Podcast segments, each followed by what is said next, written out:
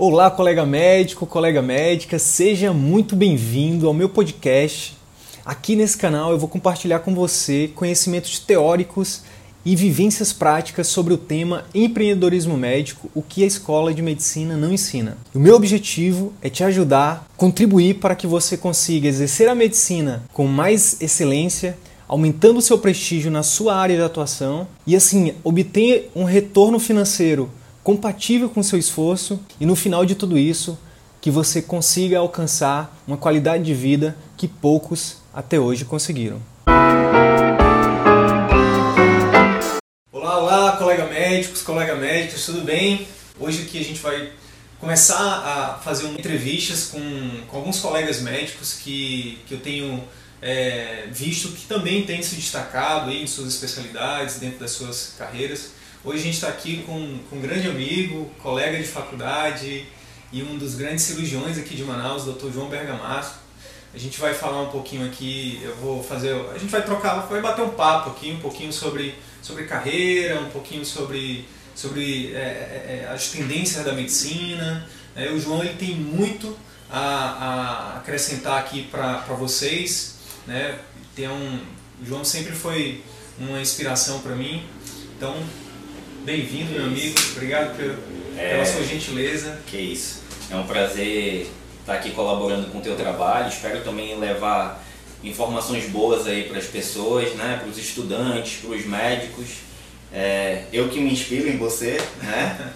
Tô crescendo bastante, aprendendo bastante com os teus vídeos, com, as, com, com os teus posicionamentos, então é uma satisfação muito grande estar é, tá aqui contigo e eu que conheço um pouco do, da tua trajetória, né, vindo, vindo do Piauí para Manaus, também era uma referência na faculdade em muitos pontos, então também estou muito orgulhoso de estar aqui e poder colaborar contigo e com, com os colegas médicos, né? Poxa, obrigado. Cara, então vamos começar. É, fala aí um pouquinho pra, pra gente, é, eu já sei da tua trajetória, mas se puder resumir alguns pontos, né? Tua trajetória acadêmica e depois a tua entrada no mercado de trabalho. Fala um pouquinho pra gente, para eles conhecerem um pouco melhor. Então, assim, de início eu não pensava em fazer medicina, né? Eu queria fazer direito por questões dos meus pais, né? Sempre vi eles falando que, que o advogado tinha um prestígio e tal, então nunca passou na minha cabeça em fazer medicina. Isso aconteceu por conta de um professor que me incentivou no terceiro ano. Acabei é, enfrentando essa escolha aí, não passei de primeira no vestibular, fui fazer cursinho, estudei um ano para poder passar no vestibular, né? Passei tanto na federal como na estadual. E como foi uma escolha meio que de última hora, eu não sabia nada sobre o que é ser médico, o que o médico fazia.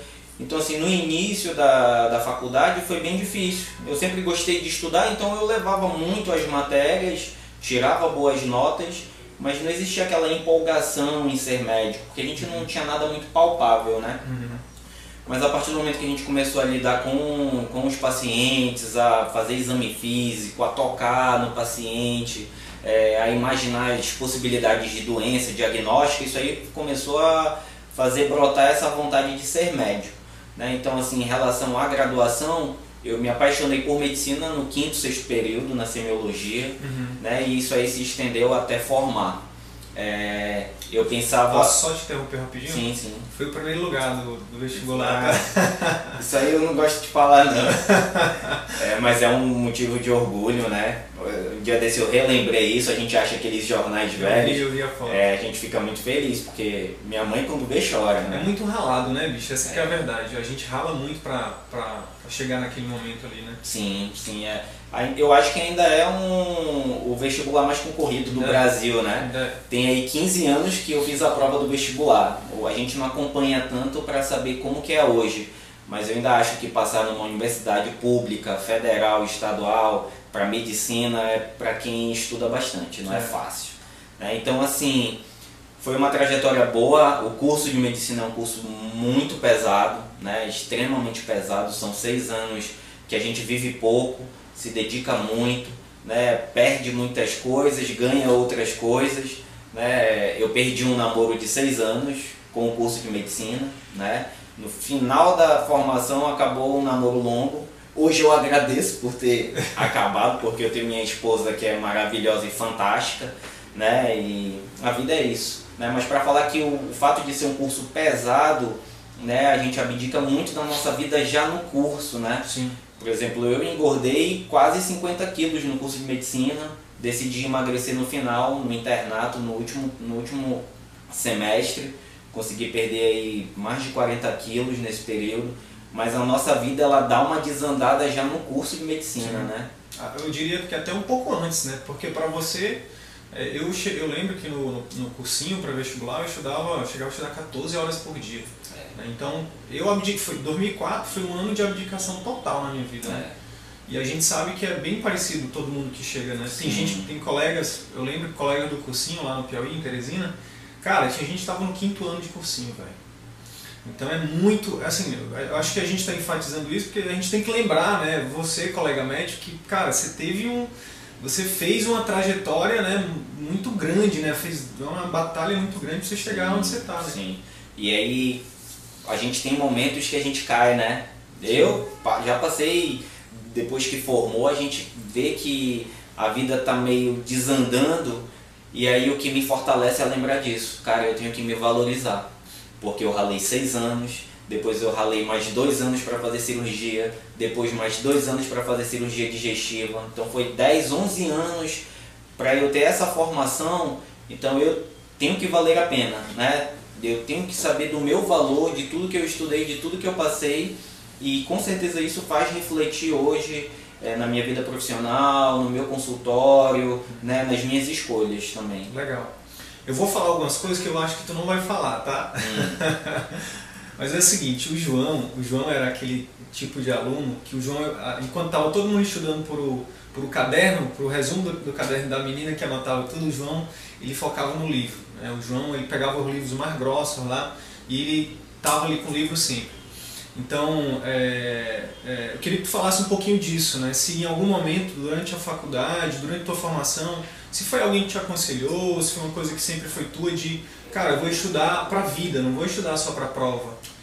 É, então, eu, a gente entra na faculdade, o curso de medicina ele é um curso competitivo uhum. e quando a gente começa na faculdade a gente vê que todo mundo tem um nível muito parecido, uhum. né? Uhum. Se a gente ficar focado apenas em querer ser melhor do que o colega, a gente vai se frustrar, porque é um campo em que todo mundo é inteligente, todo mundo é dedicado, então se eu estou estudando para querer ser melhor que o colega, é, eu posso me frustrar em relação a isso. Uhum. Então eu era uma pessoa muito competitiva, mas quando eu entrei para medicina eu falei agora eu estou estudando o que vai ser a minha profissão para o resto da vida. Então eu tenho que saber medicina. Eu não tenho que ser melhor do que X, Y, Z. Eu tenho que saber o máximo que eu puder para eu praticar uma medicina de qualidade. Para ajudar os pacientes. Para ajudar né, os pacientes. Então, assim, quando eu entrei no curso, eu já não tinha mais a mentalidade de querer ser melhor do que o colega igual no vestibular. Eu quero passar em primeiro, eu tenho que passar entre os 80. Não, eu quero ser um ótimo médico. Show de bola. E aí o livro é o que me dava a ser um bom médico, né? Não era o caderno dos colegas e tal. Então, assim, na faculdade eu tirava ótimas notas mas não eram as melhores notas. Cara, e tu sabia, só, só rapidinho, só te interrompendo, sabia que muito louca a vida, né? Sabe que teve uma das vezes que eu, que eu, que eu percebi isso, que eu, cara, como é que o João foi o primeiro lugar e agora ele não tá entre os que tira 9, 10, entendeu? Sim, sim. E era no final, no final das contas era isso, né, cara? É. Tu não tava mais preocupado em, com nota, tu tava preocupado com Sim. com a tua carreira, né? É, com... Eu até falo assim para alguns alunos, né? Hoje eu sou professor da faculdade também de cirurgia digestiva e eu vejo que eles têm essa preocupação de só estudar a aula ali, uhum. né, para tirar nota. Uhum. Ah, doutor, o senhor só vai cobrar o que o senhor deu na aula? Eu falo, não. A maioria, portanto que minha aula quase não tem texto, é só figura. E é mais o que eu falo.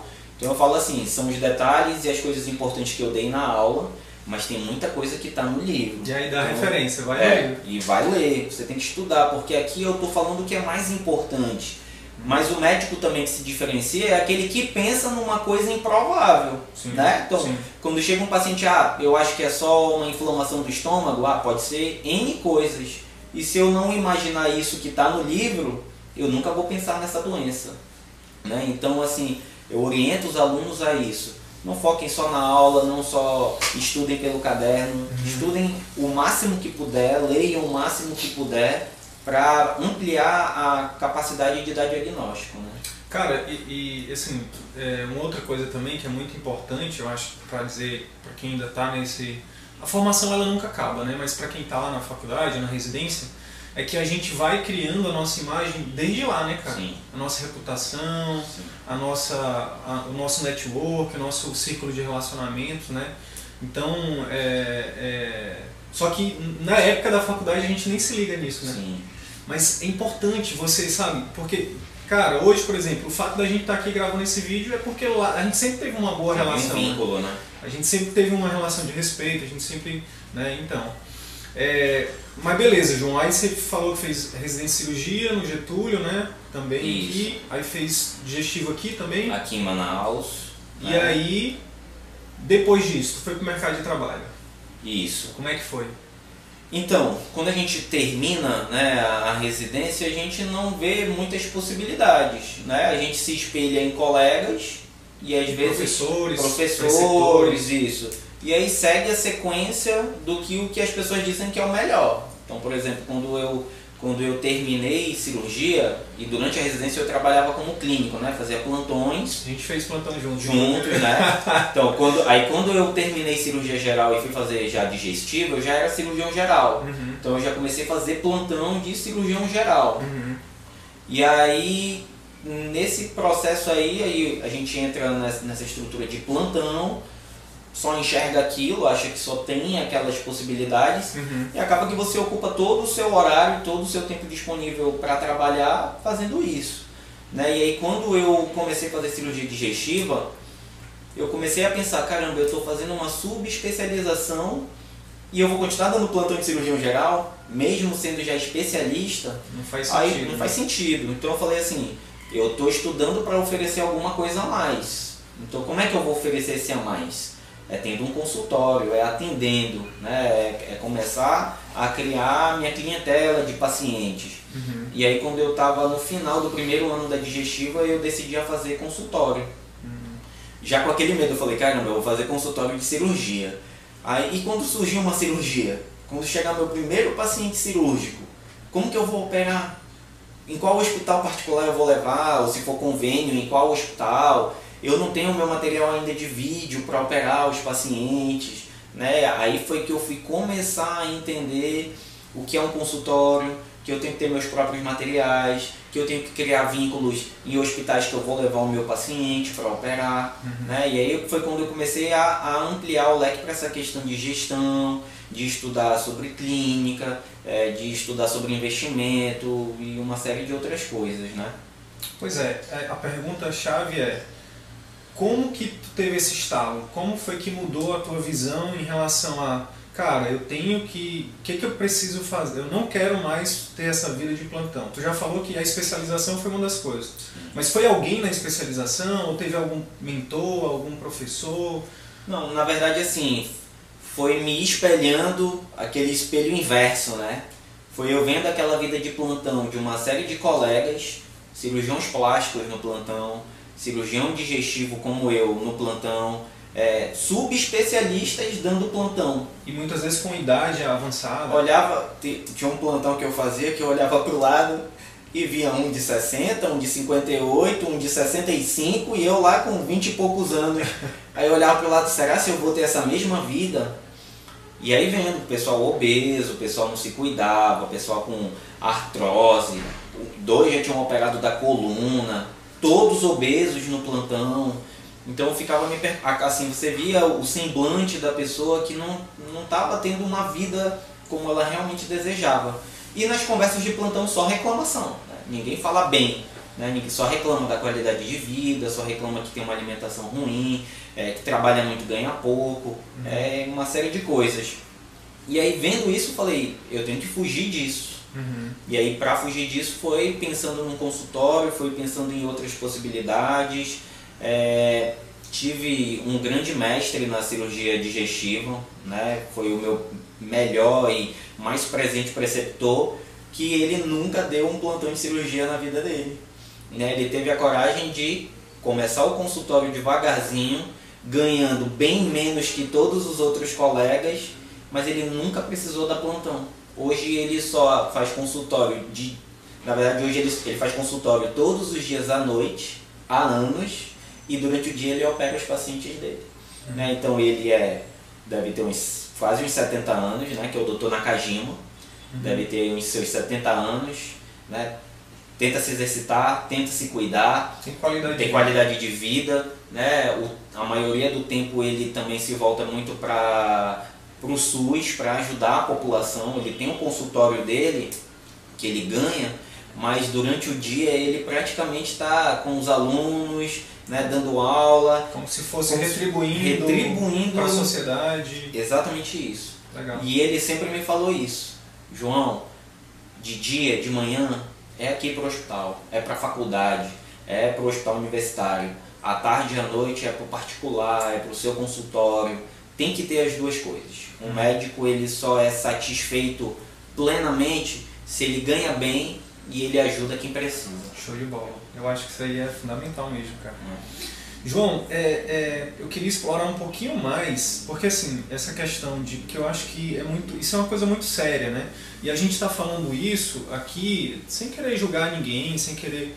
Na verdade, aí eu, essa é a pergunta. Por que, que tu acha que os colegas eles acabam é, ficando nesse. Se, se colocando nessa posição, cara, de ter que trabalhar muito, muitas vezes sem condições, muitas vezes ganhando pouco, muitas vezes arriscando até é, é ter enfim, sofrer algum processo ético, arriscando a vida das pessoas, né? arriscando a sua profissão. O que, que você acha, cara? O que você acha que. que, que que, que tu pensa assim? Qual é a tua opinião sobre isso? Eu tenho minha opinião, vou, vou falar depois, mas que, por que, que tu acha que tem tanto colega que está que tá nessa. Então, eu acho que isso vem da base, né? Da faculdade. Ela, ela não ensina a gente ter um, um leque ampliado fora a medicina, né? E aí a gente segue o bonde do que a gente vê os nossos professores, os nossos colegas, e quando a gente vê, a gente está fazendo exatamente a mesma coisa. Tendo a mesma vida. A mesma vida. E a outra coisa é, é, eu acho que a gente entra um pouco tarde no mercado de trabalho.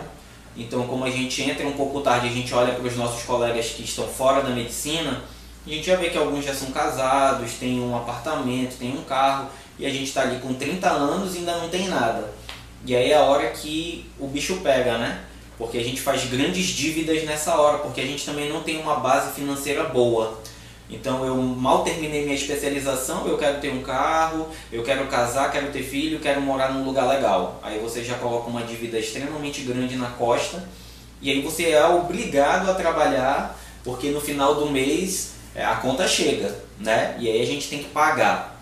Então eu acho que assim o primeiro conselho que eu dou é tente fazer uma boa medicina, mas não se preocupe em agradar o colega do lado, mostrar para ele que você anda num carrão, que você mora numa mansão.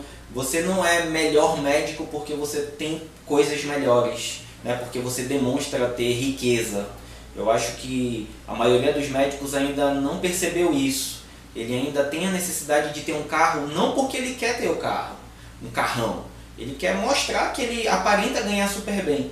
Mas o por trás de um carrão e de uma grande mansão é uma pessoa que trabalha todos os dias, de manhã, de tarde, de noite, finais de semana, e a vida vai vai acabando, né? Aí você olha para um colega que tem ali 30 e poucos anos com cara de 45, 50, tá obeso, infarta, hipertenso, separa duas, três vezes, né? Eu vejo colegas aí que tem muita dificuldade de relacionamento pessoal, já indo para o segundo, terceiro casamento, tem problemas com os filhos. Os filhos também não têm noção financeira nenhum, porque o, ele não está em casa, porque ele tem que trabalhar muito. Aí desanda dentro de casa, os filhos ele não tem como dar conta, né? Só acha que é dar para o filho, dar, dar, dar coisas. coisas. É o que vai aproximá-lo e na verdade acaba distanciando. distanciando. Então hoje Hoje a minha, minha prioridade é levar minha filha e meu filho na escola, quando eu posso é buscar na escola. Se possível, tá duas, três tardes livres a casa, à tarde em casa para descer para brincar no parquinho. Ter o meu sábado e o domingo de dia livre para ir para o sítio. Né? Ter qualidade de vida. Arranjar um tempinho duas, três vezes na semana para fazer um exercício físico. É, tenho minha esposa, então a gente né, tentar sair uma vez por semana malhar junto, fazer academia junto. Óbvio que a gente não consegue ter isso todos os dias, mas tirar dias da semana para fazer isso é muito importante. Então quando a gente vê que é, a gente tem qualidade de vida, aí a gente também quer prestar uma assistência melhor. Né? Aí a gente enxerga que plantão não é a saída, que o nosso tempo é valioso, né? E o consultório ele dá essa liberdade, né? Você atende com qualidade, né? Você tem hora para chegar e hora para sair. E, por exemplo, um plantão tem 12 horas, né? Hoje eu atendo em média no meu consultório de 2 a 5 da tarde, cinco pacientes com uma qualidade maravilhosa, né? Ganho o valor de um plantão. E aí eu passei a manhã toda em casa, né? A gente está aqui gravando, vou é. pro consultório daqui a pouco, saio 6 horas, vou para casa, janto com a minha família, né? Não estou esperando dar 19 horas para eu sair do plantão e às vezes ir para outro plantão, né? Show de bola. É mais ou menos isso. Parabéns.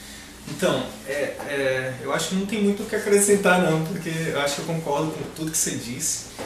E, mas eu tenho uma teoria, a teoria do transe, cara. Hum. Que é basicamente o que você falou, seguir o bonde, né? Isso. A gente entra e, e, na faculdade já a, gente, já, já, a gente começa a pegar um monte de coisa, né? Tem gente que faz pipique, paique, ique, e faz, enfim, quando, aí às vezes tudo que não faz é estudar, né? Para disciplinas, enfim. E aí termina a faculdade, termina a residência a mesma coisa, entra na residência, não foca na residência, quer quer fazer residência, fazer plantão e trabalhar isso, e aí não foca também, aí sai um, um profissional muitas vezes mediano, né? não, não se destaca, aí os preceptores não, não, não lembram de ti, Sim. enfim. É, e quando sai para o mercado de trabalho é a mesma coisa, não, vou ter três ou quatro trabalhos, vou ter três ou quatro famílias, não, isso é brincadeira. Enfim, e acaba, cara, que no final das contas esquece do, do, primordial, que é o que você já falou, né? Cuidar da saúde, cuidar da família. Sim. Cara, an antes da gente ir para a próxima pergunta, parabéns, cara. Parabéns por, por estar tá dando, fazendo essa transição aí, por estar. Tá... Tô aprendendo muito contigo. Pô, obrigado, cara. Mas parabéns mesmo. É, cara, então vamos. Beleza, então a gente, você já falou um pouco. É, é, hoje você atende, você, você tem, tá atendendo um consultório particular, não atende mais plano, não é isso? Isso, assim, eu tive experiências ruins com convênios e planos populares, né? Uhum. É, a gente vem tendo um crescimento muito grande de convênios que pagam muito pouco, né? Tanto consultas como procedimentos. Acaba que você a, a máxima é assim, você ganha pela produtividade, pela quantidade, pela quantidade, né? E aí, ah, eu vou ter muito paciente, e eu vou ter uma boa renda. E aí eu já cheguei a operar de 7 da manhã até meia-noite, por exemplo, esperava que ia ganhar X e ganhei X dividido por 5, por exemplo. Uhum. Né, fazer 70 cirurgias num mês e ganhar o valor de, de 15. Né? Então, assim, hoje a gente vê isso crescendo clínicas populares, convênios que acabam por explorar o médico, muitos colegas brigando para entrar nesses convênios, né? e eu me vi criando a coragem né? Porque não é fácil Sim. você largar uma coisa que todo mundo tá brigando, mesmo sendo ruim, todo mundo querendo entrar e você falar, cara, isso não é para mim, né? É muito difícil. Tem que ter coragem mesmo. Muita coragem. E hoje a minha maior alegria foi ter quando... tido essa coragem. É ter tido essa coragem. e quando vai no meu consultório uma paciente que tem esse convênio e ela quer operar particular comigo, né? Então hoje eu vivo isso. Vale a pena. Vale a pena, né? Porque ela mesma fala, doutor, durou 40 minutos a nossa consulta. Lá no meu plano, eu estou esperando a cirurgia tem dois meses Caraca. e a consulta não durou 4 minutos. Né? Então, ela tem o plano, mas ela quer operar comigo porque eu dei atenção, porque eu examinei. Hoje eu fico impressionado quando eu falo assim, vamos deitar ali na maca para examinar, e a paciente me olha assustada. Doutor, você vai me examinar? Eu falei, claro, eu sou médico, a gente tem que examinar. Né? Então, assim, me assusta o paciente fazer esse tipo de pergunta. Uhum. Doutor, o senhor vai examinar? Eu falei, claro, é parte fundamental do, do, da consulta médica é a gente examinar. Ah, doutor, mas o meu problema não precisa. Eu falei, mas várias vezes, né, quando eu deito o paciente, eu já percebo que tem um abaulamento. Quando eu palpo, eu identifico uma massa. O paciente foi, ontem, por exemplo, foi, doutor, dor de estômago. Quando eu examinei uma grande massa na pelve, sei lá, provavelmente um mioma gigante ou um tumor de ovário. Mas a queixa dela era outra. A queixa dela era outra. Mas se eu não tivesse deitado ao Examinado. paciente, palpado o abdômen, possivelmente ela ia descobrir mais tardiamente ainda, a ponto de às vezes não dar para fazer nada. Né? Então, assim, examinar, conversar. é, Fazer uma anamnese bem feita, fazer um exame clínico bem feito. né? Sim. Ho- Hoje eu, hoje eu falo assim, perguntar o nome do esposo, perguntar o nome dos filhos, por que, que ela veio sozinha na consulta, por que, que não veio um filho. Né? Então saber desses detalhezinhos, qual é o time dele, detalhes tão pequenos, Mas mas que o paciente olha assim, nunca ninguém me perguntou isso. Legal. Né? Então é, é maravilhoso é isso. Né? Hoje eu não opero 80, eu opero 5 e ganho mais do que se eu operasse 80. Cara, legal. E eu só queria destacar dessa, dessa fala do João o seguinte, que você tem que ficar ligado, né? O meu conselho é que cuidado, porque olha só, querendo ou não, cara, quando você trabalha nesse regime de atender muito, né, pensando só na quantidade, pensando no retorno financeiro em quantidade, você está arriscando a vida do paciente, está arriscando a tua profissão. Né? Muitas vezes o colega não para para pensar nisso, né, cara? Porque assim, querendo ou não, a gente é falho, a gente é ser humano, a gente tem a- a- a- o direito de errar. Mas cuidado para não se colocar numa situação que, a- que a chance do erro aumenta. Sim, Procede isso? com certeza. Então, atender, atender grande quantidade, você fica cansado, às vezes né, o paciente se estressa na consulta, o próximo paciente que não tem nada a ver, você já vai né, com a cara mais fechada, receoso, né, não flui legal. Sim. Né? Então aí, a- quando um dá errado, a sequência toda né, vai por água abaixo. Exatamente. Então, é, é isso que o João falou, se valorize, se valorize. Você, você ralou muito para entrar no vestibular, você ralou muito para fazer sua faculdade, ralou muito para entrar na residência, ralou muito para sair da residência. Então, cara, o mínimo que você tem que fazer é se valorizar, valorizar a sua história, né? Sim. E sempre pensar no bem do seu paciente também, né? Então, é, é, cara, o que, que você diria para quem está ali? Imagina o João é, lá da, do final da faculdade, o que, que tu diria para o João, que é o nosso espectador aí, que ou pode ser quem está se formando, ou pode ser o recém-formado, ou pode ser é, você que já está há um tempo no mercado, mas que quer se reinventar e quer ter seu negócio próprio. O que, que tu falarias para ti, 15, 15 anos atrás? É, na verdade, oito, né? A gente está com oito de formado, né? A gente vai fazer nove. Vai fazer nove agora em janeiro, né? Então, assim, é, desses oito anos aí, eu sofri seis, né? Tamo junto. Com, com uma visão muito diferente, Tamo junto. né?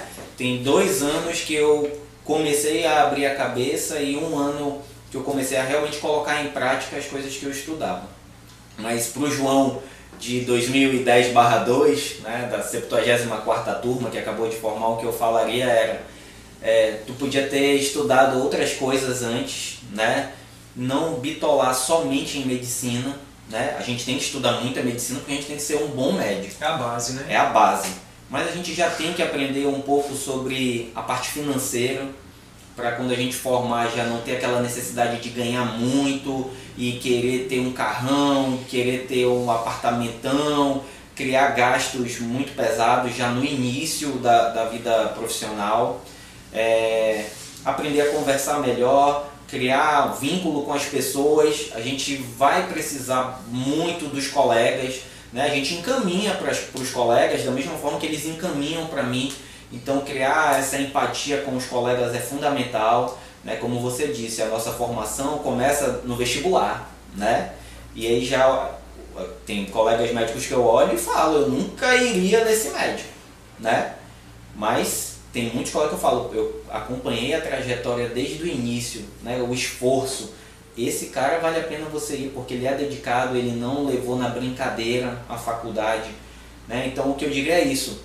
Sejam bons desde o início, criem vínculos com as pessoas e com os colegas e com todo mundo. A gente tem que ser amigo de todo mundo, não é só porque é um colega médico. Né? Tratar bem do, do funcionário lá do hospital até os nossos chefes, os diretores. Né? O carinho maior vem às vezes de quem está mais embaixo. Né? Eu tenho pacientes que passam um ano juntando dinheiro para fazer a cirurgia particular. Eu tenho paciente, hoje o meu público maior vem do interior. Eles me veem pela, pela internet. Pelo Facebook, pelo Instagram. Uhum. Isso aí foi uma coisa que foi muito difícil para mim, começar a fazer vídeo, meter a cara para fazer crítica dos colegas, dá para te melhorar isso, aquilo, não tá legal a imagem, tá muito tosco. Aí eu falei, eu aprendi que é melhor mal feito do que não feito. Né? Então tem que fazer, mete a cara e vai melhorando. A faculdade também não ensina isso, o marketing, que a gente está vendendo a nossa imagem já na faculdade. Uhum. Né? Pelo contrário, né? às vezes até meio que o marketing e as vendas é meio que uma coisa que é Sim, errada. É né? errado. Na medicina tem isso, né?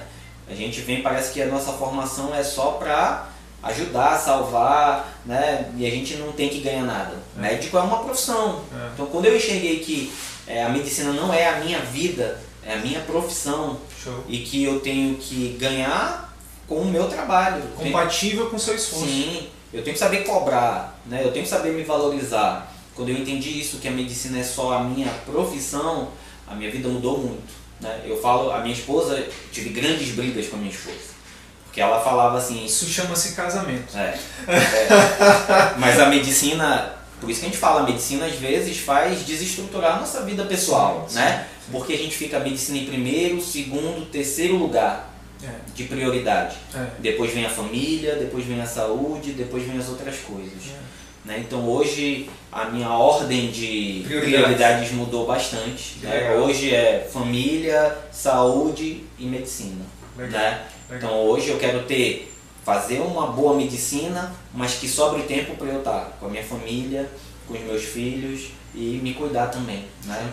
E aí aprender isso. Estudem muito medicina para ser um ótimo médico técnico, mas leiam outras coisas sobre finança, sobre marketing, sobre economia, né? sobre psicologia. Né? A gente também tem que estar tá com a cabeça boa para gente, né, para as coisas darem certo em todos os ambientes, em casa, no trabalho, na família.